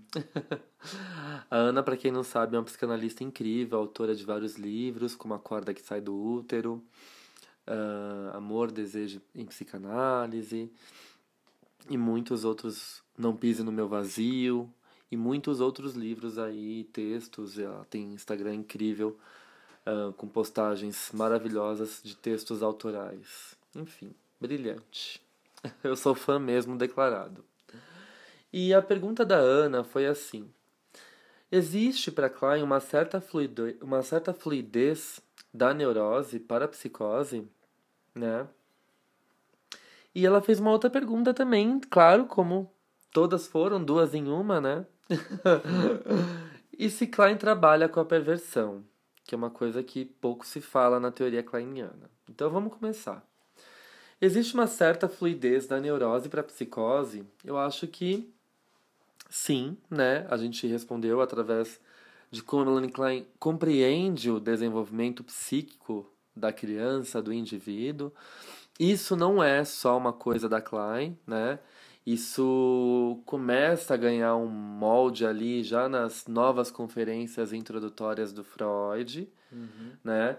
É, na conferência 31, se eu não me engano, ele vai utilizar a metáfora da, da quebra do cristal para fazer uma interpretação da cisão do eu, né? É, e ele retoma isso num texto de 38, a cisão do eu como mecanismo de, de defesa. A conferência 31, que ele utiliza a metáfora do cristal, é a conferência chamada A Dissecção da Personalidade Psíquica, né? Então isso já aparece em Freud que o eu não é essa estrutura tão bem segura que a gente compreende que ele seja, né? Fechadinha, redondinha, uh, estável. É, existe aí uma oscilação, né? De um eu mais pulverizado, espedaçado, principalmente quando ele vai articular isso, a questão da, da recusa da castração e a criação do fetichismo, né? Também existem clivagens no eu para proporcionar essa criação substitutiva do objeto que entra no lugar do sujeito que recusa a castração, né? Enfim, o próprio Freud já dá uma ideia no finalzinho da sua obra a respeito dessa fluidez, né, de uma possível neurose psicose, embora ele não diga com essas palavras. Isso depois aparece contudo na Klein, que vai conceber uma concepção de desenvolvimento dinâmico e não linear, como Freud apresenta. Né? O desenvolvimento para Freud é um desenvolvimento uh, uh, psicossexual, começando ali na fase oral, fase anal, fase fálica e fase genital. Né? E para Klein não, ela não vai nem trabalhar com essas fases, ela nem fala de fase fálica. Né? Essa é a grande verdade. Ela fala de fases pré-genitais. Uh, o que, que são essas fases pré-genitais? Que predominam no psiquismo antes do indivíduo alcançar a genitalidade. Né? Então, a fase sádico-oral, sádico-anal, sádico-uretral. Uhum. Né? Que o sujeito quer depositar conteúdos no interior da mãe, na sádico-anal e sádico-uretral, né? em fantasia então, aquele, aquele paciente que chega vomitando sentimentos ruins, coisas ruins, e o analista que lute, né? Porque bota tudo isso dentro do analista. Uhum. e, o, e o paciente sádico anal, né? Que quer sugar, quer exaurir, quer puxar tudo que o analista tem para oferecer. Aquela sessão que a gente atende e depois a gente precisa de um banho de sal grosso. Verdade. Né? Porque de fato a gente fica cansado. Então, Uh, para Melanie Klein, o psiquismo ele é muito mais dinâmico, porque se o ego ele é atravessado desde o início pela pulsão de morte, né, pelo instinto de morte, que é inveja inata para Klein, e ele cliva, ele cinge e ele projeta essas partes e introjeta, o bebê nasce na posição esquizoparanoide. Quando existe a presença de um objeto bom, ele internaliza esse objeto bom ele entra na posição depressiva, mas diante de qualquer angústia avassaladora, pum! Ele volta para a posição esquizoparanoide. Volta para a posição esquizoparanoide e fica ali tendo as alucinações, né? Sim. totalmente paranoico, totalmente perdido. Mas depois pode se responsabilizar e voltar para a posição depressiva. É, o interessante, a concepção de saúde para Klein é que todos nós tenhamos um objeto interno bom. E aí tá a grande questão X da teoria kleiniana. Porque quando eu falo isso, né, esses dias eu fiz um post sobre o luto que eu estou vivenciando da minha avó, né?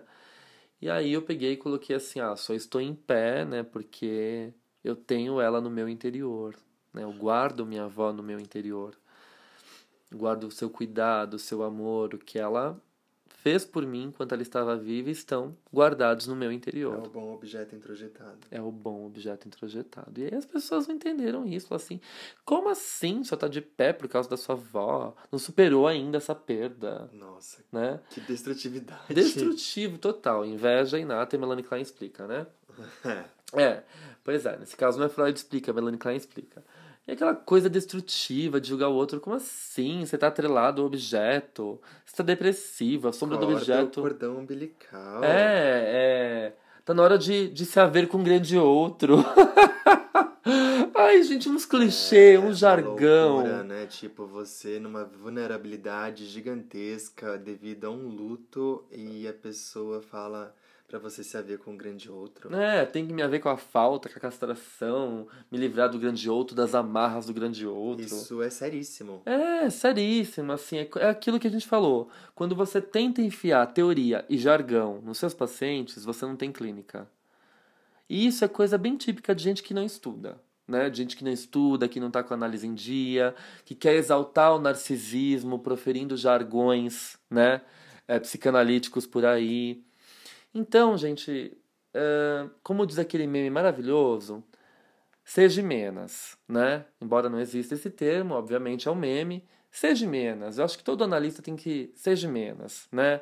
É, as pessoas, quando eu usei essa metáfora, que eu estou em pé por conta da minha avó, foi bem isso que o Felipe disse. Minha avó é o meu objeto interno bom. Embora os cuidados que meus pais também tenham por mim, o amor que eu tenho pelo Felipe, a relação que a gente carrega juntos, tudo isso vai configurando, vai construindo os meus amigos, a presença dos meus amigos, são os meus bons objetos internos, né? Que ficam ali guardados que me sustentam diante das adversidades da vida. Então, quando eu passo por um período de apuro, e isso as pessoas se assustam muito, sei lá, uh, já aconteceu de eu ver um acidente na estrada, na minha frente e tal, para o carro descer e ajudar, chamar socorro, e as pessoas ficam assustadas. Como você é equilibrado, como você é tranquilo, né?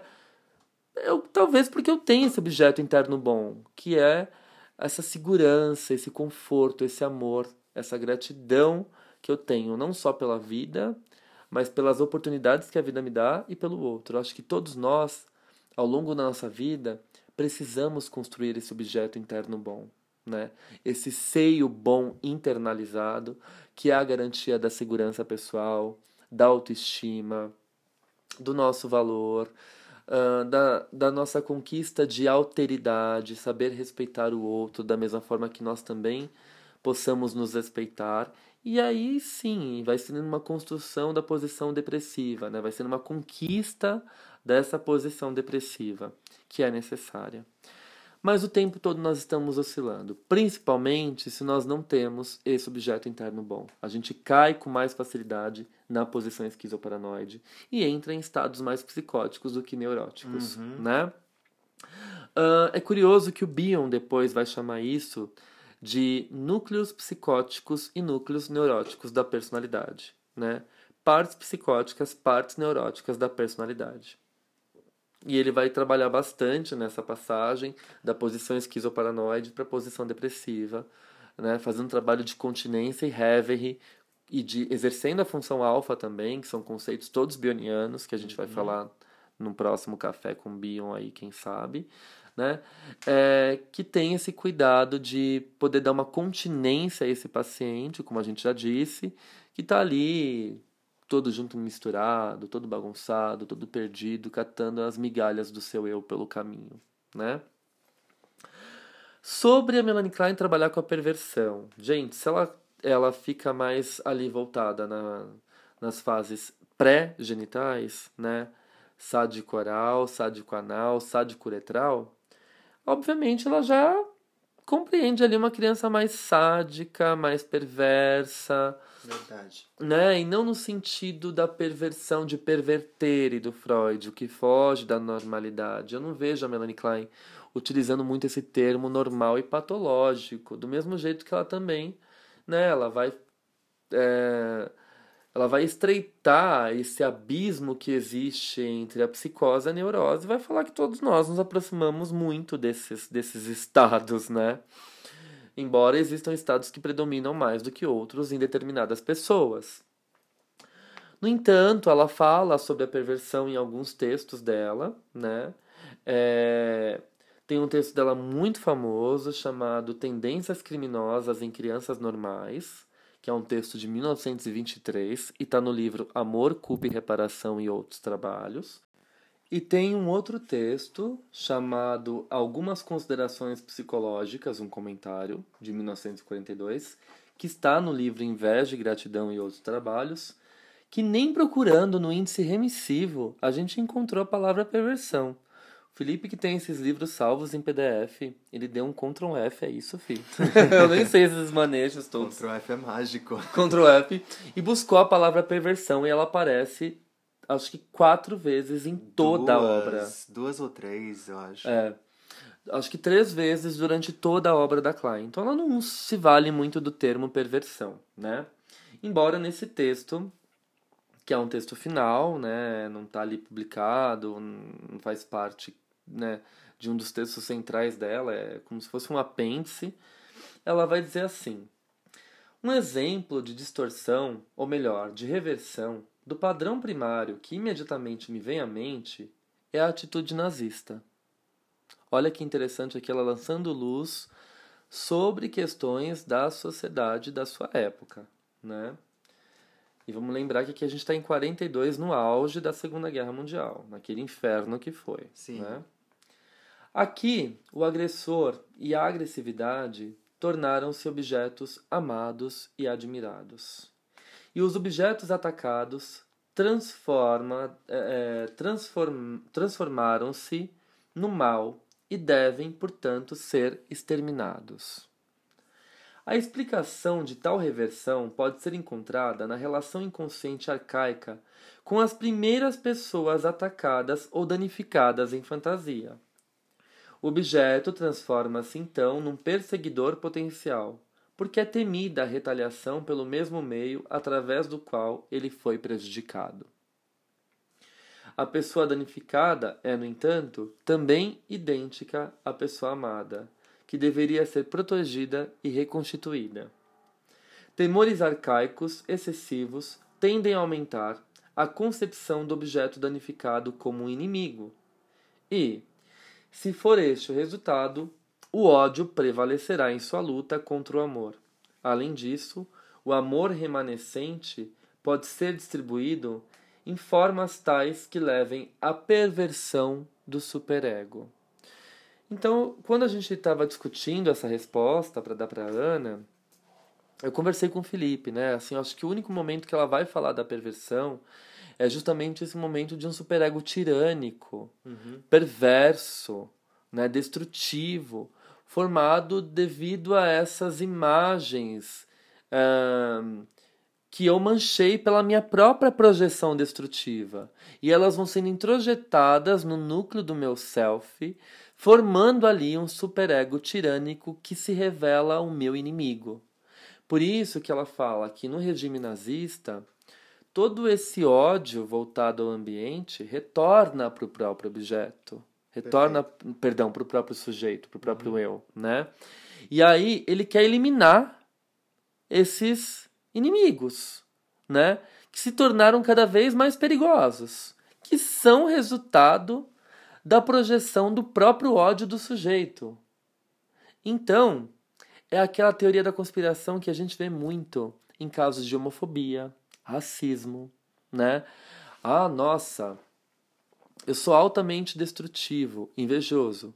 Eu projeto isso para o mundo.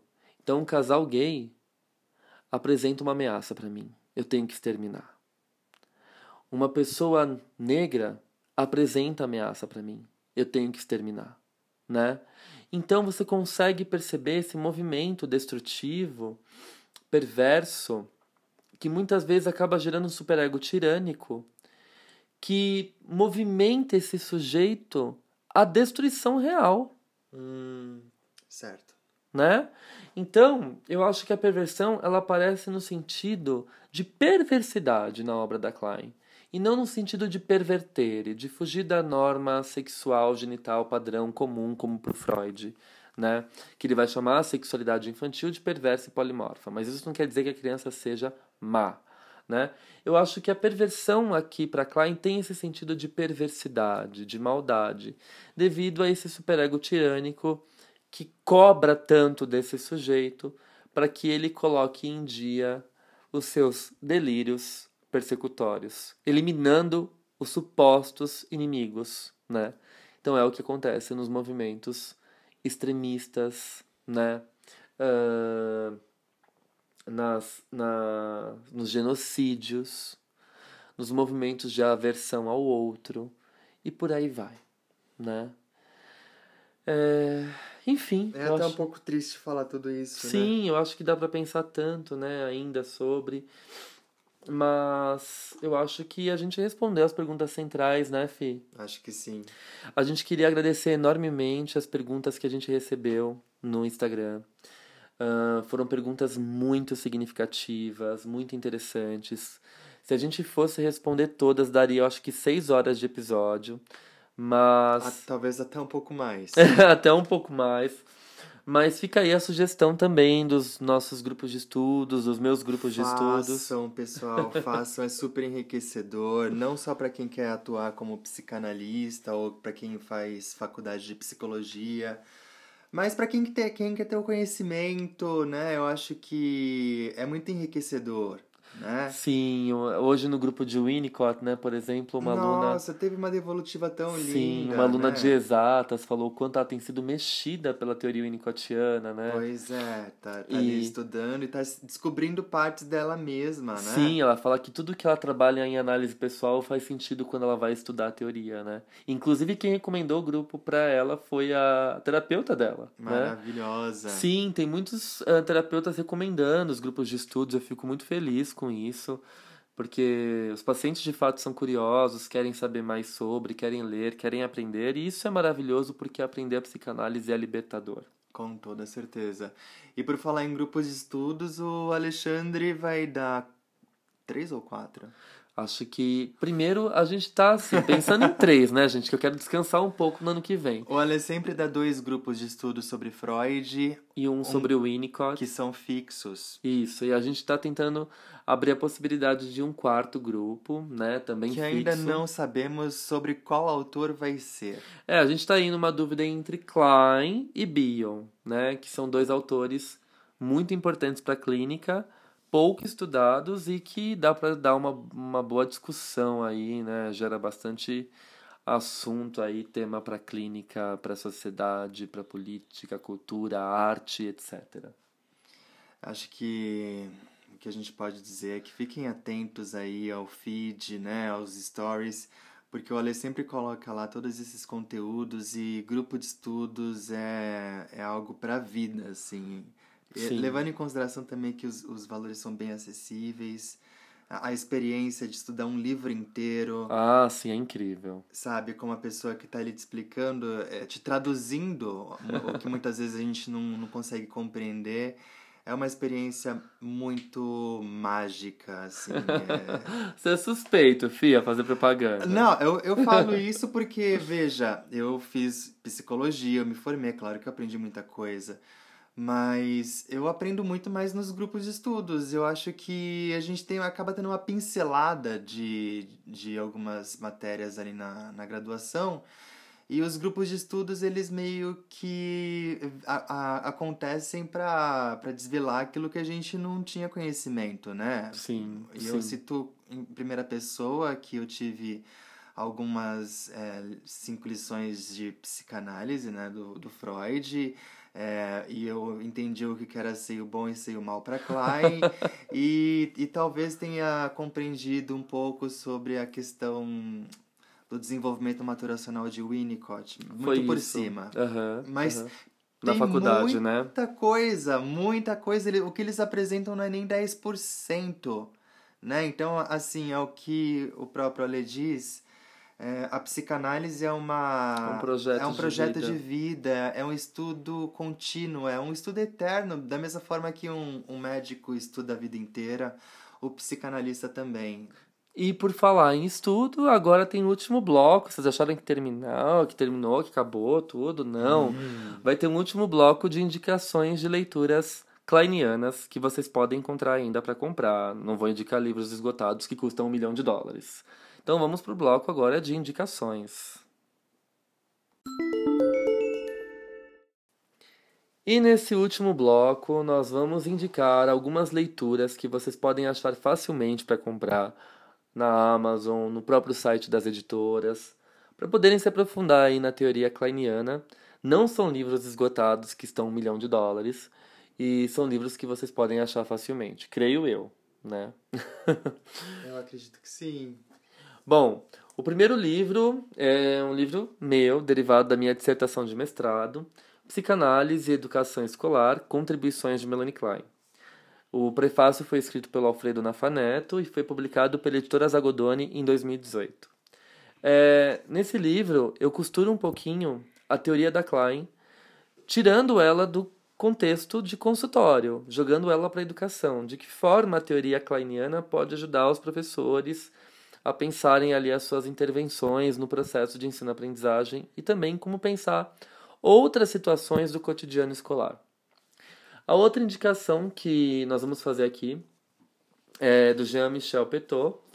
Ele tem dois volumes. O Jean-Michel Petot, ele é um... Ele junto com a Julia Kristeva, eles são grandes nomes de peso na França, responsáveis por uh, divulgar e enaltecer mesmo a teoria kleiniana. Então, usando meme, né? Vou divulgar e vou enaltecer, que eu adoro, é, da Andrea Mello, gente. Depois vocês vejam esse meme no YouTube, que é maravilhoso. É, o Jean-Michel Petot ele tem dois volumes publicados aqui no Brasil, pela editora Perspectiva, chamados Melanie Klein 1, Melanie Klein 2. Uh, e explica toda a obra da Klein de uma forma muito didática, gostosa de ler, resumida.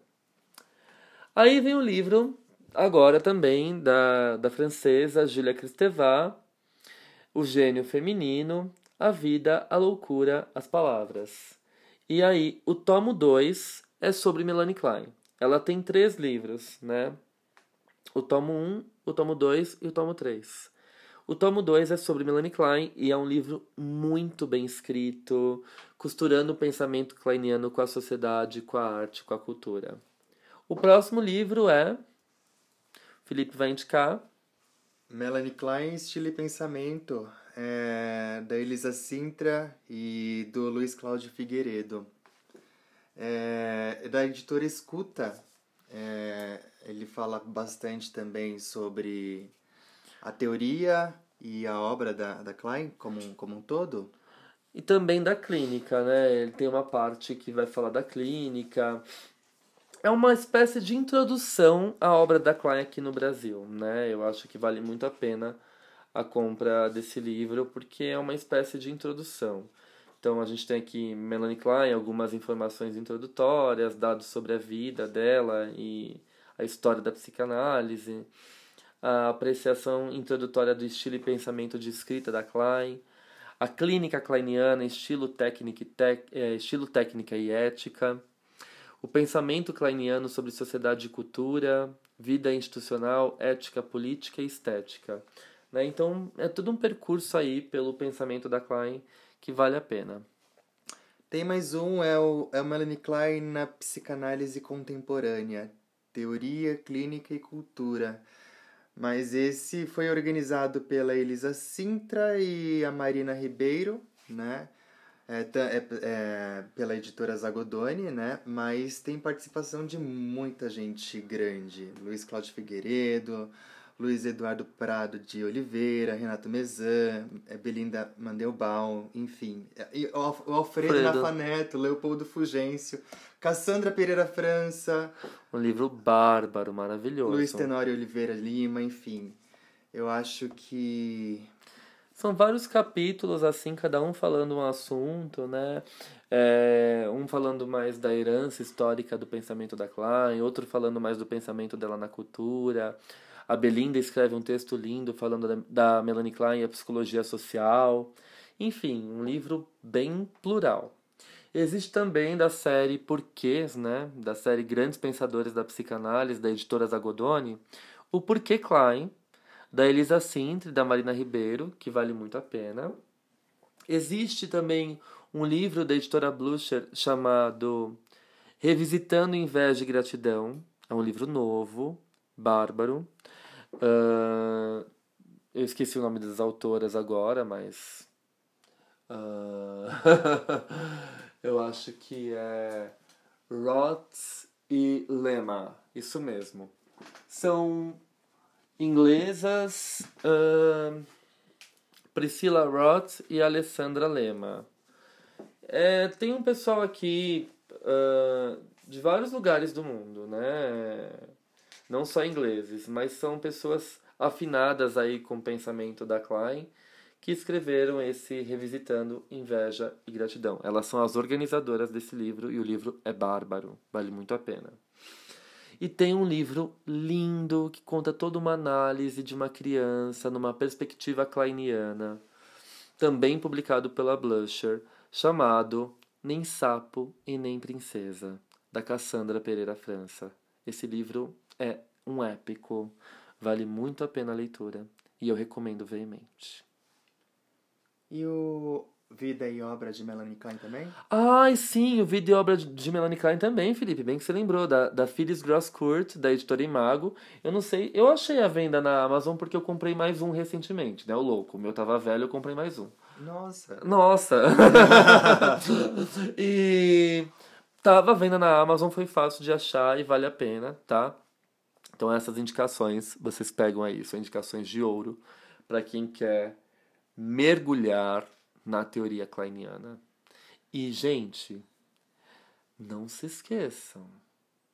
Terminou o Café com Klein. Vai bater aquele sentimento de solidão, aquela tristeza. Mas sábado inicia uma nova série do nosso podcast. E ela vai sair, essa série, né, esses capítulos, vão sair todo sábado de manhã. Então, nesse sábado de manhã já tem o primeiro episódio.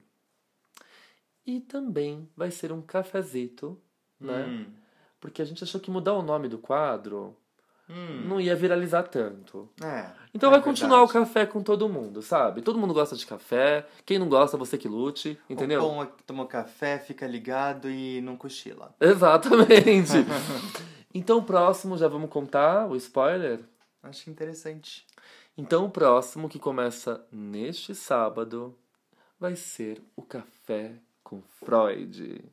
Vamos visitar a obra do papaizinho Freud, o, o Papai Tá On, e nós vamos falar um pouco da teoria freudiana.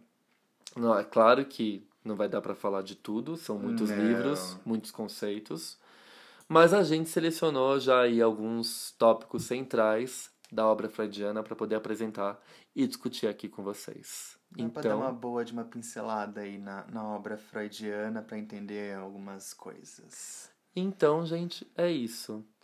É, esperem que sábado tem coisa nova.